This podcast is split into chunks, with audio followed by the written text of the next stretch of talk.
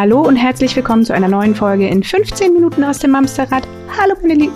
Da ist die Stimme schon wieder weg. Hallo meine Stimme liebe los? Imke. Ich weiß auch nicht, die ist immer so aufgeregt. Wie schön, dass du da bist. Hallo meine liebe Judith, wie schön dich zu sehen.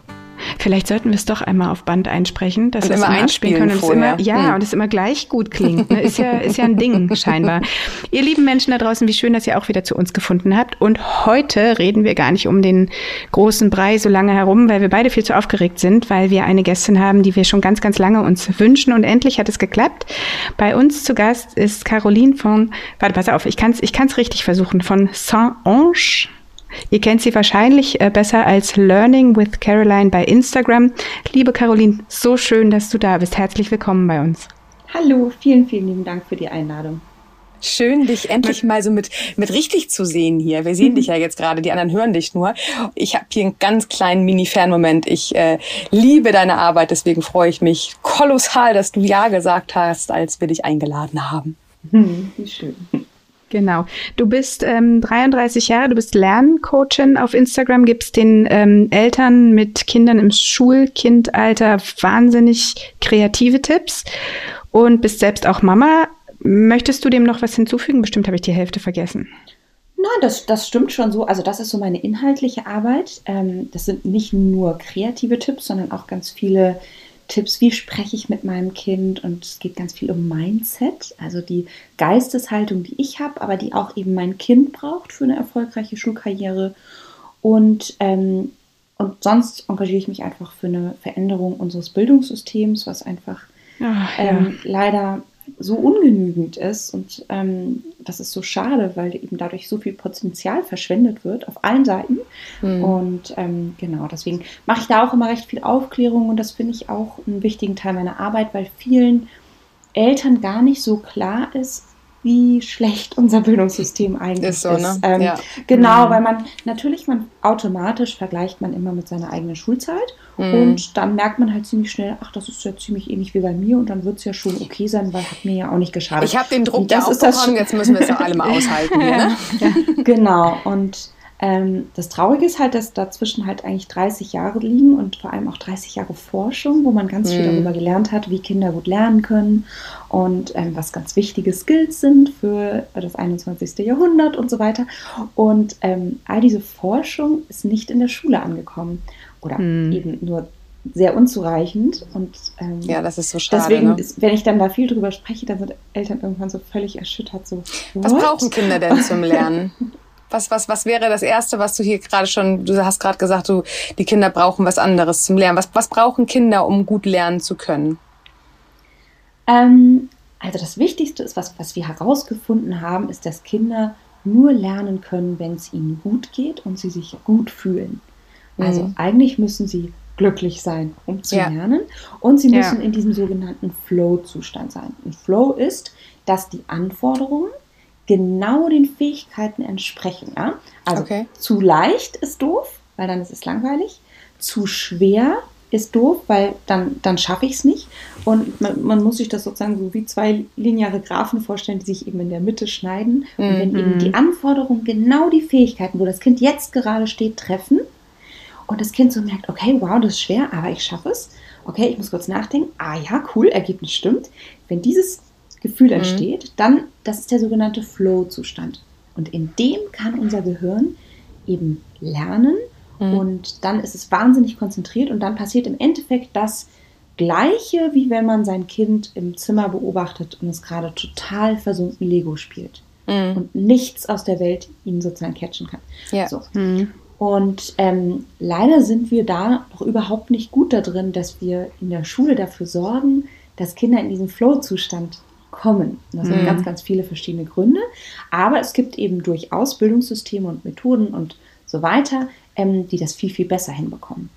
Und ähm, das ist immer so mein erster Tipp, ja, es ist ja auch tatsächlich äh, schwierig. Ne? Also wenn man jetzt überlegt, mein Kind kommt in die Schule, erste Klasse, da ist es vielleicht noch alles erstmal zurechtruckeln, dass man überhaupt in der Schule sitzt. Zweite ist auch noch, äh, finde ich immer zu, als Landebahn. So ab der dritten, vierten Klasse werden ja oft auch wirklich äh, die Zügel etwas enger gezogen, weil dann geht es auf einmal schon perspektivisch dahin, wo geht das Kind in der fünften Klasse hin. Ähm, da ist vom Bundesland zu Bundesland ja auch die, die Vorgaben und die Richtlinien und die Schulen auch tatsächlich anders, aber alle haben die Frage ab der fünften Klasse, wo geht mein Kind hin? Entschieden wird es zum ersten, Ende ersten Halbjahres der vierten Klasse. Gesundheit. Gesundheit. ähm, und da sind die Kinder ja realistisch gesehen gerade mal neun Jahre alt. Das heißt, mit neun äh, müssen sie eigentlich schon oder müssen Eltern schon mit dem Kind gemeinsam entscheiden, äh, wo sehe ich deine nahe oder auch weitere Zukunft. Und äh, dann haben wir ganz oft in der dritten und vierten Klasse jetzt nicht die Kinder, die sagen, oh, lernen ist richtig cool. und ich setze mich gerne noch nach der Schule hin und äh, erarbeite mir nochmal das, was morgens vielleicht äh, drinne vorkam, zumal die meisten Schüler, glaube ich, ihre Schulsachen auch in der Schule behalten und gar nicht mit nach Hause nehmen. Ähm, wie findest oder was wäre dein, deine Idee zu sagen, dritte, vierte Klasse? Da kommt ja auch dann, also ich weiß aus der anderen Sicht die Ängste der Eltern dazu. Mein Kind muss doch funktionieren. Mhm. Ähm, es kommt der Druck an die Kinder, du musst doch funktionieren. Und ähm, es ist halt gekoppelt mit dem kognitiven Zustand eines Kindes, glaube ich, alles ganz schön herausfordernd. Gibt es von deiner Seite aus Ideen, wie wir gerade über diese dritte, vierte Klasse ähm, gut das Kind erreichen können, dass wir nicht zu viel Druck aufbauen und trotzdem das Kind vielleicht aus Eigenantrieb das Lernen toll findet und gerne mhm. da sitzt? also, ähm, ich muss kurz einen grundsätzlichen Kommentar machen, äh, bevor ich darauf eingehe. Also, wir sind mit Österreich zusammen das einzige Land auf der Welt, was so früh aussortiert. Kein anderes mhm. Land macht das. Ja, ähm, das ist äh, ganz schlimm, dass wir so junge Kinder eben in Schulsysteme ja. sortieren. Äh, in den allermeisten Ländern sind Kinder bis sie 14, 15 sind alle auf einer Schule. Da wird gar nicht sortiert. Mhm. Und wenn wir das nicht machen würden, dann hätten wir ganz viele dieser Probleme nicht. Vor allem mhm. Ähm, also vor allem auch Jungs haben eben dieses totale Problem, dass die in der dritten Klasse noch längst nicht aufgewacht sind. Und ähm, das Schreckliche ist aber, du hast ja recht, ich will eben, dass mein Kind ähm, aufs Gymnasium kommt, beispielsweise. Mhm. Ähm, das wollen ja eigentlich alle Eltern, die einen Bildungsbürgerhintergrund haben, möchten das. Und ähm, was mache ich dann? Dann fange ich eben an mit dem Druck. Und dann mhm. fange ich an mit dem Lernen und dann wird Lernen zu einem negativen Erlebnis, weil es dann zu Streit zu Hause führt. Und mhm. dann beginnt eben ein Teufelskreis, weil jetzt das Kind gemerkt hat, okay, Hausaufgaben sind richtig beschissen, ähm, das nimmt mir meinen Nachmittag, ich will mich eigentlich mit meinen Freunden treffen, ich will eigentlich spielen, ich bin ja noch total Kind. Naja, und dazu kommt auch, der Vormittag war anstrengend. Genau, also die können ja absolut. irgendwann auch einfach gar nicht mehr. Genau. Und dann muss ich mich jetzt aber auf die Probe vorbereiten und am Wochenende fahren wir jetzt nicht weg, weil am Montag steht die äh, Sachkundeprobe an und da muss ich XYZ auswendig können und so weiter. Hm. Und dann passiert eben ein negativer Cycle, der wird dann angeregt und der kann sich dann eben durch die gesamte Schullaufbahn ziehen und das wäre einfach überhaupt nicht nötig. Fatal. Weil man kann ja. das bei so jungen Kindern einfach noch gar nicht entscheiden und man kann es auch nicht sehen. Selbstverständlich kann ich als Lehrkraft sehr gut den Ist-Zustand beurteilen. Ja, ich kann mhm. natürlich sehen, wie gut ist das Kind jetzt gerade, wie gut kann es sich konzentrieren, selbstständig arbeiten und so weiter. Und dann kann ich sagen, ist es gymnasial geeignet. Das mhm. spreche ich keiner Lehrkraft ab. Das Problem ist, dass wir diese drei Schulsysteme haben, wo ich überhaupt diese Einteilung mache, so früh. Und mhm. es gibt einfach ähm, wahnsinnig viele Kinder, die in der vierten Klasse noch nicht gymnasial geeignet sind, in der achten es aber wunderbar wären, mhm. da dann aber nie landen, weil sie dann eben vier Jahre Schon auf vorher. der Hauptschule verbracht haben und dann äh, ja. beginnt ein schrecklicher Kreislauf und deswegen ist dieses Aussortieren so schlimm. Jetzt ist es aber so, wir sortieren ja nun mal aus. Gut. Außer in Berlin, das ist übrigens erst nach der sechsten Klasse. Das war, war früher genau. auch. Zu meiner Kindheit war das erst nach der sechsten Klasse. Ich hatte noch die Orientierungsstufe genau. früher in Niedersachsen. Viel, genau, mhm. ist auch sehr viel besser. Und in Niedersachsen kann ich mir auch vorstellen, dass es bald kommt. Die haben nämlich einen ganz tollen Kultusminister. So, auf jeden Fall. Ähm, jetzt ist es so, ich habe ganz lange übrigens in Bayern gearbeitet und da ist das, das der größte Druck, den man sich überhaupt vorstellen Ach, krass, kann. Okay. Also da geht es richtig ab, weil da müssen ja die Kinder wirklich einen bestimmten Schnitt erreichen und sonst kommen sie gar nicht aufs Gymnasium. Da ist nichts mehr mit Auswahl Ach, da entscheiden nicht die Eltern? So früh nee, schon. Nein, da entscheidet also, ganz klar der ja Notenschnitt. Genau. Das ist ja an Uni-Geschichten, finde ich das schon, also ob du zum Abi zugelassen wirst oder genau. ob du an die Uni gehen darfst, da ist es ja schon heftig. Aber wenn du ein noch deutlich unter zehn Jahre altes Kind in diesen Druck presst. Ja, also man kann gerne mal auf, auf YouTube das eingeben. Ähm, da gibt es eine tolle Doku vom BR über Kinder mit dritte Klasse, die mit Burnout Ach, scheiße, weil, Scheiße. weil eben die Eltern ähm, da so richtigerweise so, Mhm. pushen, ja, ähm, weil sie wollen einfach die beste Schullaufbahn für ihr Kind und dann wird es richtig hart. Also, davon würde ich wirklich abraten, weil wir opfern die Lernmotivation und Lernfreude dem kurzfristigen Ziel, dass mein Kind es in diese Schule schafft, Mhm. Aber ohne Lernfreude und Lernmotivation geht zukünftig gar nichts mehr. Mhm. Das heißt, ähm, davon würde ich wirklich, wirklich abraten. Erstens. Und zweitens, wenn ich ein Kind so doll pushen muss, dass es diese Noten erreicht, um aufs Gymnasium zu kommen, dann wird es dort noch schlimmer werden. Mhm. Ja, es gibt Kinder, die wachen dann da plötzlich auf, Mhm. absolut. Aber die Wahrscheinlichkeit, dass es dann in der fünften, sechsten direkt aufwacht, ist nicht so hoch. Eher Der später, ne? Sprung, mh, Und der Sprung von äh, Grundschule auf Gymnasium ist eh krass. Ja, Mhm. plötzlich so viele Fächer und so viele Lehrkräfte zu haben und die Noten sinken eh. Das ist ganz normal. Also Kinder, die in der Grundschule nur Einsen und Zweien haben, haben im Gymnasium auf jeden Fall erstmal Zweien und Dreien. Ähm, damit kann man sich auch drauf einstellen. Da, die werden auch mal eine Vier schreiben. Ist auch gut, die Kinder drauf einzustellen. Ähm, und deswegen tut man sie eben sich und vor allem seinem Kind damit keinen Gefallen. Das sind jetzt mal die Kinder, wo ich richtig, richtig pushen muss, damit das funktioniert. Mhm. Die, es ist ja, glaube ich, so, dass Moment 60 Prozent der Kinder aufs Gymnasium gehen. Mm, Da Wow. sind auch ganz viele dabei, die, ähm, die es eigentlich ganz gut schaffen so, Mhm. und auch schaffen können.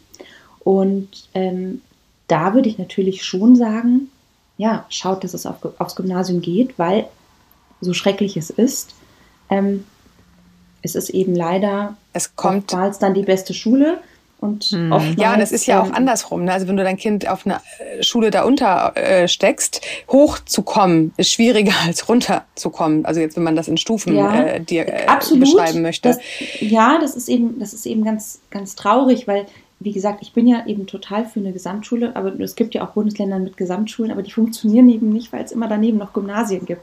Das heißt, Ja. die ganzen guten Mhm. gehen dann Sowas aufs haben wir in. Hamburg hier. Wir haben Genau. Stadtteilschulen und Gymnasien. Was anderes haben wir nicht.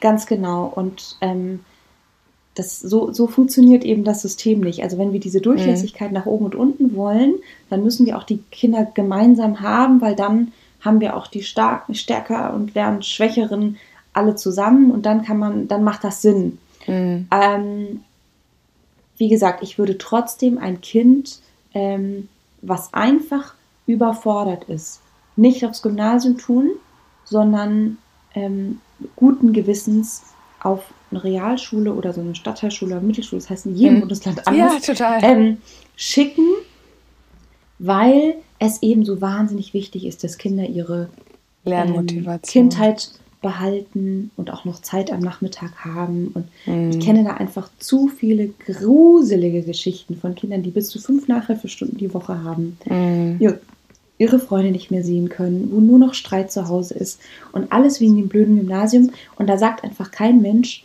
äh, wenn er das durchlaufen hat, danke Mama, Papa, dass ihr mir Ja. sozusagen meine Kindheit gestohlen habt, aber ich habe jetzt äh, war jetzt auf dem Gymnasium.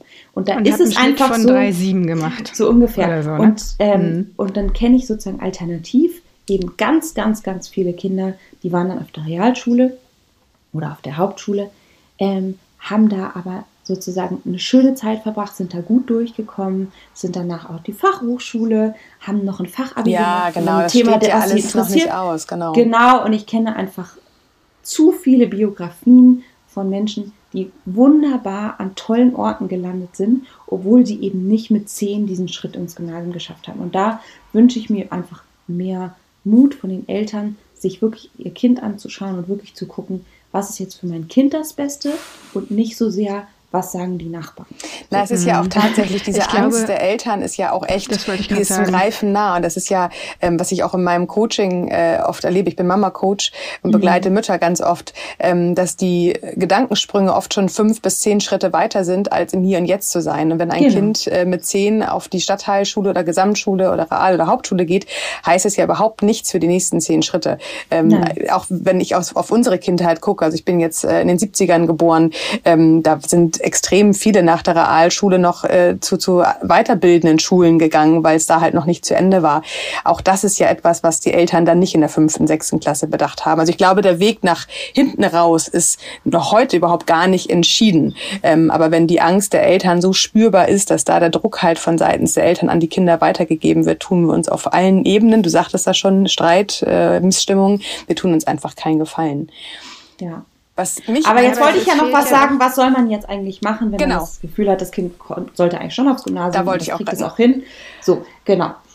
Oder auch da, die Lernmotivation, ähm, ne? Genau. genau. Und da ist jetzt ähm, mein, ähm, ähm, mein Rat immer ähm, sehr wohl mit dem Kind zu lernen. Also ich mhm. halte gar nichts davon, von, also entweder kann es das alleine ja. oder dann kannst du es eben nicht. Oder viele Eltern sagen so Sachen, ja, dann lasse ich sie ins Messer laufen oder mm. muss sie dann selber wissen. Man muss es auf so. die harte Tour lernen. Genau. Davon halte ich gar nichts, weil einfach Kinder in dem Alter noch nicht die geistige Reife besitzen, zu planen, mm. rational zu denken, Konsequenzen mitzudenken. Das mm. funktioniert nicht. Man kann sich ja einfach mal kurz selber erinnern, wie man in der dritten Klasse war. Ähm, also ich weiß, dass ich morgens in der Klasse saß und die Lehrerin hat gesagt, wir schreiben heute Diktat und ich war so, huch, ach wow. So, ich hatte zum Beispiel so eine Mutter, die sich da nicht drum gekümmert hat. Ähm, so, und dann saß ich da, ha, okay, Diktat, na ja, gut, dann nehme ich jetzt meinen Stift in. Also, keine Ahnung, nicht zugehört. so, so, sind Kinder. Und das finde ich ähm, ganz wichtig, dass man da total hinterher ist. Und mein Tipp an die Eltern ist eben, macht das Lernen zu Hause so schön und kind- und hirngerecht wie möglich. Mhm. Und ähm, was verstehe ich darunter? Das bedeutet, es ist nicht ewig lang. Es hat immer ein Limit. Ja? Bei Grundschülern wäre das eine Stunde. Absolutes Limit. Danach ist vorbei. Es ist viel mit Bewegung. Es ist mit Spaß. Ähm, es sind ganz kreative Lernmethoden. Wir machen mal dies, wir machen mal das. Wir arbeiten aber auch ganz viel mit Bestärken. Ja, ich spreche immer ganz viel über dieses äh, berühmte Growth Mindset. Ähm, wie spreche ich mit meinem Kind über Schule? Wie spreche ich mit ihm über Fehler machen? All diese Sachen, das können wir als Eltern zu Hause machen. Aber wichtig, im Fokus muss immer stehen, ist mein Kind mit dem Lern beim Lernen mit mir gerade glücklich. Ja? Mhm. Wenn ich mein Kind angucke, sehe ich da gerade ein fröhliches Kind, was ungefähr so einen Gesichtsausdruck hat wie beim Lego-Spielen oder Playmobil-Spielen. Ja? Oder fließen da Tränen. Wenn da Tränen fließen, dann sind wir auf dem falschen, falschen Weg. Mhm. Aber ich empfehle eben durchaus, äh, diese Stunde jeden Tag zu machen und zum Beispiel eben auch am Wochenende mit ganz kreativen Methoden das einmal eins zu üben. Weil mhm. wir tun einem Kind äh, wirklich schlecht, wenn wir das einmal eins nicht üben. Mhm. Genauso, wenn wir Lesen nicht üben. Genauso, wenn wir Rechtschreibung nicht üben. Ähm, das kommt leider in der Schule zu kurz aus ganz vielen verschiedenen Gründen, können mhm. ähm, Lehrkräfte das dann oft eben nicht so leisten, wie sie gerne würden. Und da muss ich da muss ich hinterher sein. Ja, aber das ist tatsächlich etwas, ich meine, meine äh, Große ist jetzt in der fünften Klasse, meine Kleine in der dritten. Vor Corona habe ich da nie diese Botschaft empfangen seitens der Schule. Ich habe, als meine erste in die, äh, in die, Klasse, in die Schule kam, auch gar nicht meinen Auftrag dahinter gesehen. Ich habe irgendwie gedacht, das, das läuft so. Das, das ist so, das Kind kommt in die Schule und das, das passt schon so. Es wurde nie an uns Eltern irgendwie weiter... Ähm, übermittelt, äh, zu Hause zu unterstützen, wäre wichtig. Im Gegenteil, wir haben immer die Botschaft bekommen, das Kind muss es alleine können. Ähm, man muss ja den Lernstand wissen des Kindes und nicht der Eltern. Und äh, als dann Corona kam und wir auf einmal alle zu Pseudo-Lehrern äh, wurden zu Hause, hing überall äh, der Haussegen einfach wahnsinnig schief, weil wir tatsächlich mit dem Konstrukt total überfordert waren. Was kann wir wie dem Kind äh, zumuten? Wir hatten selber unseren Kopf und wussten gar nicht, wie wir Arbeit und Haushalt und Konsorten alles unter einem äh, Hut bringen sollen. Und jetzt habe ich das Gefühl, so nach diesen ganzen Lockdown-Phasen ist sehr viel mehr Gegenseitigkeit passiert, dass die Eltern schon mehr auch ihren Anteil sehen. Aber tatsächlich höre ich immer noch, und deswegen frage ich so nach, ähm, dass die meisten Schulen sagen, äh, die Kinder sollen bitte nicht zu Hause ähm, unterstützt werden bei den Hausaufgaben. Das höre ich heute immer noch von und ganz gut, jetzt höre ich es wahrscheinlich nur aus Hamburg gerade, aber mhm. ich höre das relativ häufig. Bitte, liebe Eltern, lasst euer Kind alleine für Klassenarbeiten lernen, alleine für die Hausarbeiten lernen. Nur so können wir sehen, wo der Lernstand ist. Und das muss ich sagen, widerstrebt ja mir völlig, weil ich denke, ich lasse doch mein Kind nicht allein. Das äh, ist ja gar nicht meine Botschaft, die ich ja auch hier irgendwie teile und weitergeben möchte. Ähm, wie siehst du das tatsächlich, wenn der, wenn, wenn, wenn von Schulen kommt, nein, unterstützt nicht? Mhm und also ich finde, doch. Ich finde diesen, äh, ich finde an sich diesen Gedanken einen richtigen Gedanken. Mhm. Ich finde, unsere Schule sollte so gut sein, dass sie sich um das Lernen und Fortkommen unserer Kinder kümmert, ja, mhm. ähm, wie sie auch in, in äh, anderen Ländern ist, ja. Mhm. Also finnische Eltern würden tatsächlich nie auf die Idee kommen, mit ihrem Kind nachmittags zu lernen, weil die finnische Schule ist so großartig. Ähm, das Kind lernt da alles. So, okay. die können sich nachmittags auf Spiel, Spaß, Familienleben äh, freuen. Die Eltern konzentrieren sich auf ihre Arbeit, auf ihren Haushalt, aufs oh Erziehen. Gott. Fertig. So. Das ist aber in Deutschland ein Witz, das zu ja. vergleichen. So. In Deutschland muss ich mich kümmern. Und das ist ja das Dramatische. Deswegen haben wir ja auch als das, wir sind das Land mit der schlimmsten Bildungsungerechtigkeit hm. auf der ganzen Welt, also das sind sozusagen westliche westliche mhm. erste Weltland, ja. Wir haben die schlimmste Bildungsungerechtigkeit, weil eben in unserem Schulsystem kann man nur gut durchkommen, wenn man Eltern hat, die sich kümmern und wenn man zu Hause viele Bücher hat und die Eltern Abitur haben und so weiter. Nur dann kann man gut durchkommen und alle Kinder, die das nicht haben, äh, kommen eben nicht gut durch und deswegen ähm, haben wir dann eben am Ende so eine ähm, enorme Bildungsungerechtigkeit, dass es eben praktisch ähm, dass es so wahnsinnig ungleich verteilt ist, ja, wer später welchen mhm. Abschluss macht und so weiter. Oder es einfach sehr, sehr abhängig vom Elternhaus ist. Deswegen, es ist ein frommer Wunsch von den Schulen. Ich kann es auch politisch verstehen, weil nämlich ehrlich gesagt, genau wenn ich das Gegenteil nämlich sage, äh, kümmert euch um eure Kinder, ähm, dass sie die Sachen lernen, ähm, dann habe ich nämlich das Problem, was ist denn mit den Eltern, die kein Deutsch können? Was ist denn mit den Eltern, die beide Vollzeit arbeiten oder sogar zwei Jobs haben? Die es nicht stemmen können. Was ist mit Eltern, die zu Hause fünf, sechs Kinder haben, äh, keinen ruhigen Lernort, nicht die finanziellen Mittel und so weiter. Dann wird es nämlich richtig schwierig und das ist aber leider die Realität. Und deswegen, so verstehe ich auch meine Arbeit immer, ja. Ich sage immer einerseits, so müsste es sein, ja, mhm. damit wir ein gerechtes, gutes Schulsystem haben, damit auch eben Kinder in der Schule lernen und zu Hause dann ihren Interessen nachgehen und dabei auch mhm. ganz viel lernen, aber eben nicht mehr sich mit dem Schulstoff beschäftigen. Ähm, aber so ist es nun mal halt leider nicht. Und deswegen sage ich Eltern, ähm, dann lass uns doch das Lernen trotzdem zu Hause so schön und cool wie möglich gestalten. Aber ich finde es auf jeden Fall nötig. Außer, ganz großes Außer, wenn ich wirklich ein Selbstläuferkind habe. Wenn ich wirklich ein Kind habe, wo ich nichts machen muss, was seine Hausaufgaben völlig pflichtbewusst, schnell erledigt, die sind auch relativ richtig, ähm, das schreibt gute Noten, obwohl ich nicht mit ihm gelernt habe, dann auf keinen Fall einmischen. Weil da haben wir jetzt was ganz Besonderes, was wir sozusagen wie einen goldenen Schatz beschützen müssen. Und wenn ich mich da jetzt als Eltern einmische, weil ich selber so wahnsinnig Lust habe, nochmal diese Schulen, Schulsachen zu machen. Wir haben ja auch ganz viele so kleine frühere Strebereltern, die sich so freuen, endlich mal wieder was zu unterstreichen und anzumalen. Ich wollte immer ja, schon mal einen Rotstift äh, nutzen. Genau, und dann, ähm, ja, und dann mischen die sich dann ein und dann merkt das Kind irgendwann, ach krass, das ist ja doch nicht meine Aufgabe, sondern Mama, Papa fühlen sich hier mhm. ja auch sehr verantwortlich, dann gebe ich Verantwortung ab. Das wäre natürlich blöd. Okay. Also ähm, Kinder, die sozusagen automatisch diese Verantwortung haben, würde ich immer alles, was laufen geht, lassen. alleine machen lassen, mhm. laufen lassen und ähm, dann nicht sagen, okay, es muss jetzt eine Eins sein, sondern dann mich freuen über die zwei, die es eben ohne elterliche Hilfe bekommen mhm. hat. Aber es gibt sozusagen in der Grundschule zwei Sachen, die soll, würde ich immer machen. Und das eine ist eben einmal eins und Kopfrechnen üben und das andere ist Lesen üben. Mhm. Und ja. ähm, wenn mein Kind, also ich sage immer Eltern, sie müssen ihrem Kind so lange vorlesen, bis es abends von alleine 15 bis 20 Minuten selbst liest. Und ja. wenn es das mit zehn noch nicht macht, dann lesen wir immer noch vor. Und ähm, das ist wirklich ganz, ganz wichtig. Und natürlich dann auch, wenn es lesen kann, immer im Wechsel, dass man sagt, mhm. ich lese ein Stück, dann liest du ein Stück und so weiter. Ähm, das sind zwei Bereiche, die würde ich jedem empfehlen, ganz egal, wie gut das Kind in der Schule ist. Sehr gut. Ähm, cool. Ja. Kleine Anekdote am Rand. Die Kunstlehrerin meines Mannes war übrigens mit den Zeichenkünsten meiner Schwiegermama sehr, sehr zufrieden. sehr schön, sehr schön. Das hat sie tatsächlich auch auf die Bilder geschrieben. Das fand ich sehr lustig, als ich das gehört habe. Wir sind leider schon am Ende. Ich ähm, glaube, das ist ein, ein, ein Thema, das äh, könnte man stundenlang besprechen. Vielleicht finden wir ja noch mal einen zweiten Termin, um da anzuknüpfen.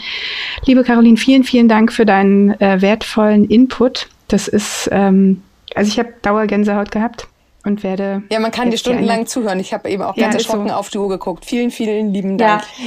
Eine Sache noch, ich habe jetzt immer so gesagt, kreative Lernmethoden, ne? Ja. Ich habe jetzt gar keine Beispiele genannt. Also ich habe wirklich ganz, ganz viel auf meinem Profil. Das ist alles. Das verlinken wir alles Instagram, in den Show Notes, ähm, ja. Genau. Und sich einfach mal da durch Posts klicken, durch Highlights Absolut. klicken und dann kriegt man so ein Gefühl, was meint sie eigentlich mit ja, dem richtig gut. Lernen? Ja, ähm, genau. genau.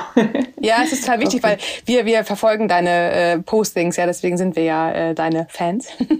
Aber genau, äh, Judith verlinkt dich auf jeden Fall genau. und schaut da unbedingt alles. mal rein. Es lohnt sich unbedingt. Vielleicht sagen wir es nochmal kurz an dieser Stelle. Learning, with, with Caroline. Caroline. Also Learn Learning. Learn Learning. Learn Learning. Guck ja. mal. Hast du den ganz schmissigen Namen aus? Ja, ich habe das ursprünglich auf Englisch alles gemacht. Und dann habe ich irgendwann gedacht, hm, vielleicht probiere ich es mal auf Deutsch. Und dann hat es auf Deutsch viel besser funktioniert. Aber dann hatte ich ja den Namen. Der Name. Und dann ja. ist es gewachsen und dann habe ich irgendwann den Punkt verpasst, um auf den deutschen Namen zu wechseln. Und jetzt kann ich nicht mehr wechseln, weil jetzt kennst du viel. Nee, dich, dich, ja. dich kennt man. Okay, genau. gut. Dann äh, Learn Learning with Caroline. Vielen lieben Dank. Ich merke es mir. Ist gut. Ähm, ihr Lieben da draußen, kommt uns wie immer gerne bei Instagram besuchen. Da könnt ihr dann auch gleich ähm, Carolins Profil abonnieren. Habt ihr wahrscheinlich aber eh schon längst. Und ansonsten bleibt uns an dieser Stelle nur zu sagen: Kommt gut durch die Woche. Passt gut auf euch auf. Bis dahin. Danke euch. Wir hören uns Sonntag. Tschüss. Tschüss.